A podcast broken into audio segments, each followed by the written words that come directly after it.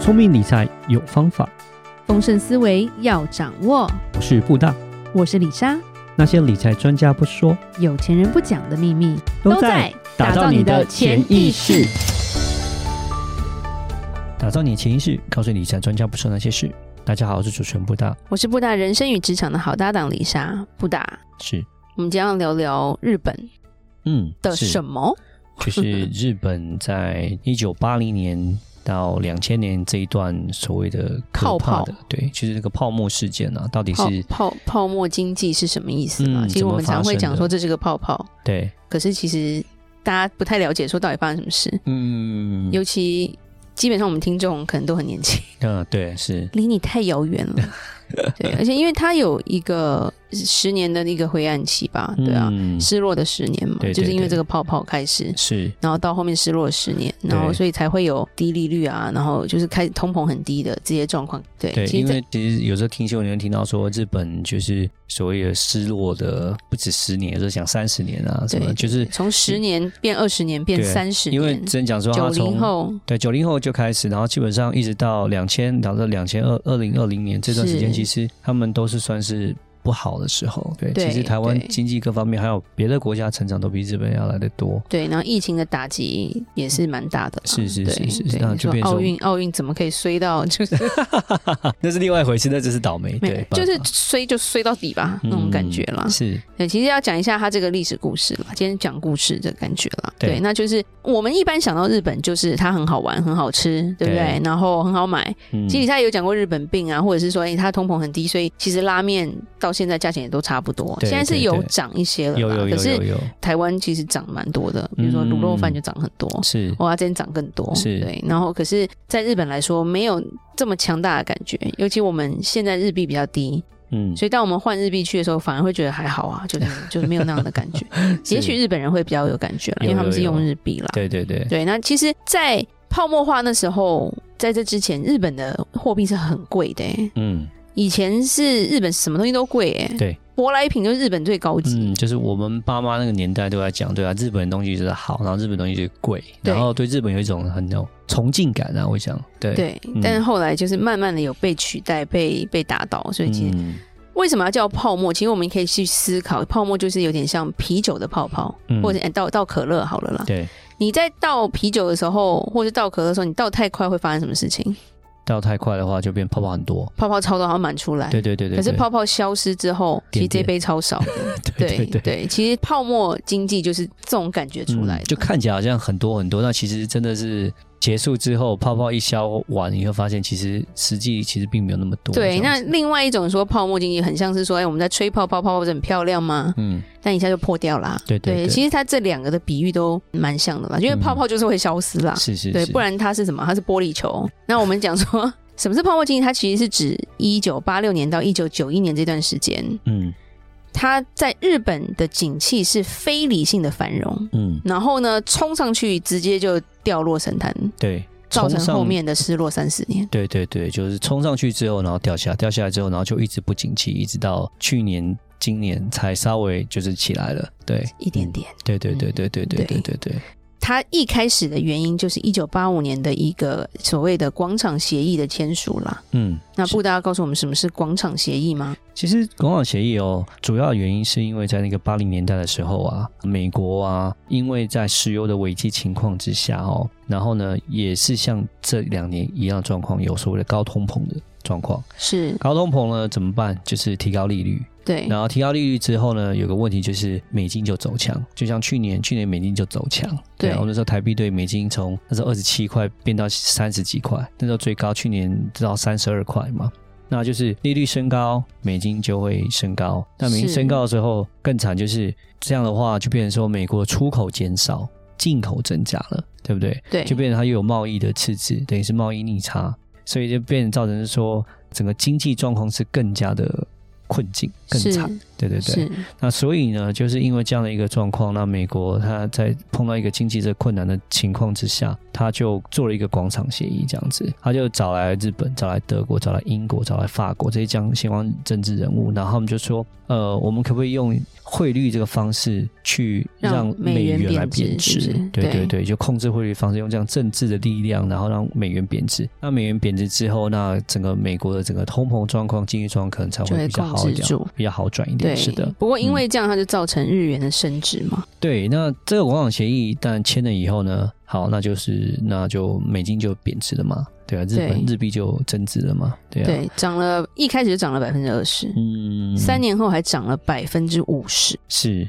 所以是涨了一倍左右。嗯，但是升值对日本有一个很大的打击，对，就是出口。是因为你升值之后就变成说不利于出口嘛，就对台币也是一样，台湾也是出口国，那我们说台湾台币如果太强也不好，国外跟台湾买东西就变贵。所以当然就变得不利于出口，是就变成去跟别的国家买。所以日元的升值，因为美元降，日元升，日元升之后就变成说对出口也不好。结果出口不好呢，政府就说那不然我就宽松货币好了，对我，就让我的借贷的利率降低，是，哦就从它连降五次，从五趴一直降到二点五2.5%，对，就变成说算是降得很历史低。最低。是是是，一直降，一直对降，一直降。那降出了降了降利息之后，什么状况？你再想一想，二零二零年降利息是什么样状况？就是狂买房，热钱就变超多，对热钱超多，因为我借利息可能就只有二点五趴嘛，对啊，啊那钱这么多，那我要去。疯狂借钱，对啊，我就可以开始借，借多一点，那借多一点就去做投资。我只要超过二点五趴的话，我就等于是赚钱的嘛。对啊是，然后这么多热钱，就开始要投哪边？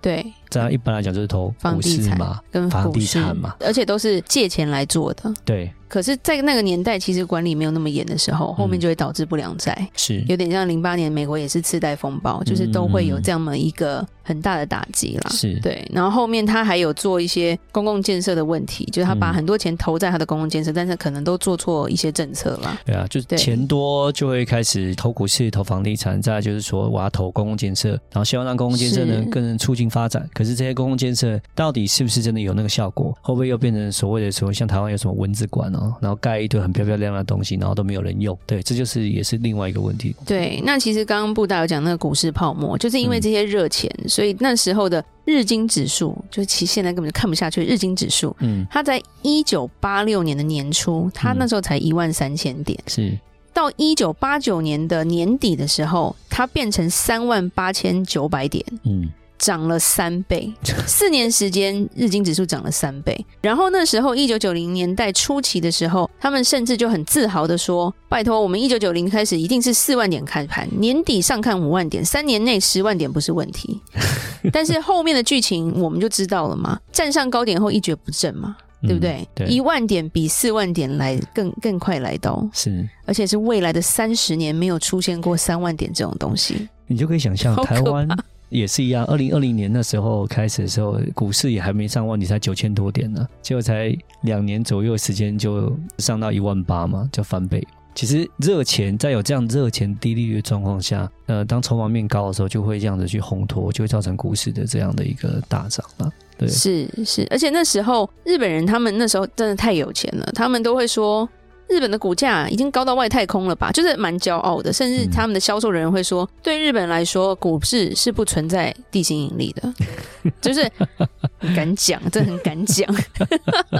其实，在八零年代、九零年代，你去世界各国，所有的精品店都是日本人在买，而且哦是对买那到时候翻掉。嗯，甚至李莎在两千年初的时候去美国，然后在逛那个舶来品的时候，就是你一定要去一下比佛利去绕一绕，没有要买，但是就是说我有我有来过，然后可是里面就满满的日本人，甚至销售员也有日本人，然后日本人还问了李莎说：“你觉得这个包好还是这个包好？”就是要我这个路人甲去帮他选，说他想要买哪一个。嗯对，，当然啦，近几年就是大陆人太厉害 了嘛，大陆人没有说我要这个还是那个，全部包起来就对了，对是各个颜色都来一个。嗯对，那那也是就是也怕说中国会有泡沫，也是因为是这个感觉啦。嗯，然后第二个就是日本的房市泡沫嘛，因对为你股市加起来就是房地产了嘛。是，曾经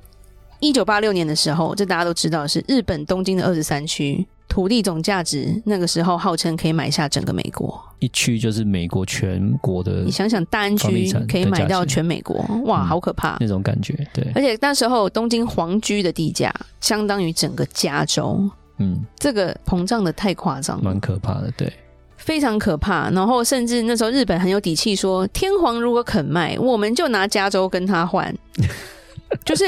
你可以再拽一点啊对。嗯结果日本的房子现在是只有折旧，没有增值。嗯对，真的是谁的人算不如天算，对，而且那时候很多纽约的土地都是日本财团他们去并购的。嗯，其实，其实那时候这个模式就是他们太有钱，所以他们不止在日本置产嘛，世界各地就开始买地啊、买公司啊，然后非常的疯狂。嗯所以它的泡沫其实比日本的泡沫更可怕，在房嗯地产这一块。是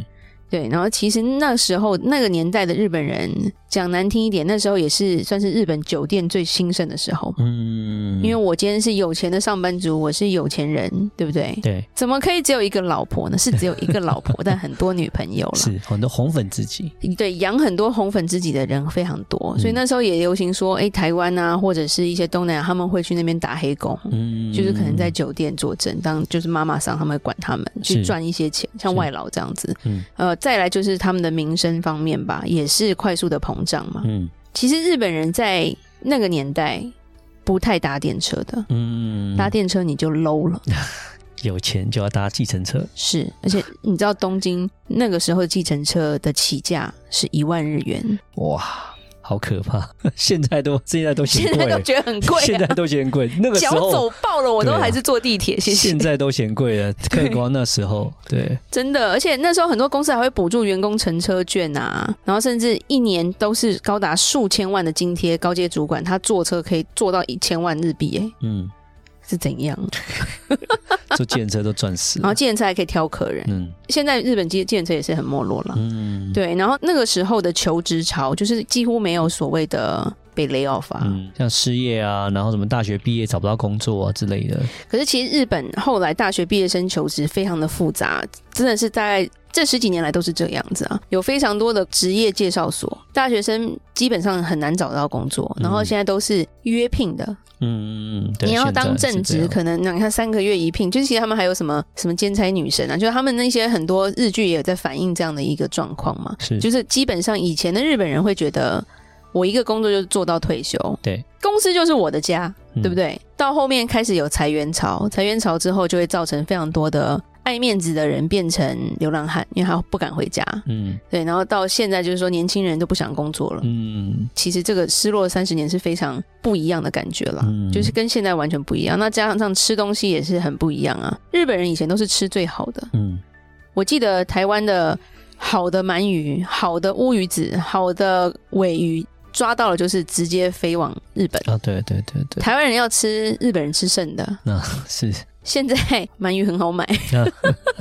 好像都蛮好 买的。嗯他们没有这么大的那个财力去负担这样的一些消费了啦，，嗯是对，然后甚至是说很多品牌也都开始慢慢的没落，嗯对，就是在民生上面有非常多的问题。那公共建设就像我们讲的，他做了很多文字馆啊，花了非常多的钱，所以会造成说后面它这个泡沫开始之后，它就是开始破灭了。譬如说紧缩的货币政策嘛，因为主要来讲，刚刚提到这些东西，呃，就是经济是非常热的情况下，但是热热热热到后面就会开始造成，就是说像这两年就是有点过热的状态，过热的状态呢，就会发现就是通膨就会很可怕，通膨太高的时候就要开始要加息了，要去养抑这个抑制这个过热的情况。可是日本这个它是一直要到了大概九零年代的时候，一九九零年的时候才开始去调整它的利率，然后才开始对要去压制这个所谓的通货膨胀的状况，有点慢了，嗯，但对第一次是有点慢了，对。是。然后再加上说之后，他也开始对于土地也开始管制了，不像说以前哦，昨天随便买啊，随便涨，就对，开始而会且有所谓那时的候。税没有那么高，对，就会开始有征征收一些什么土地增值税啊，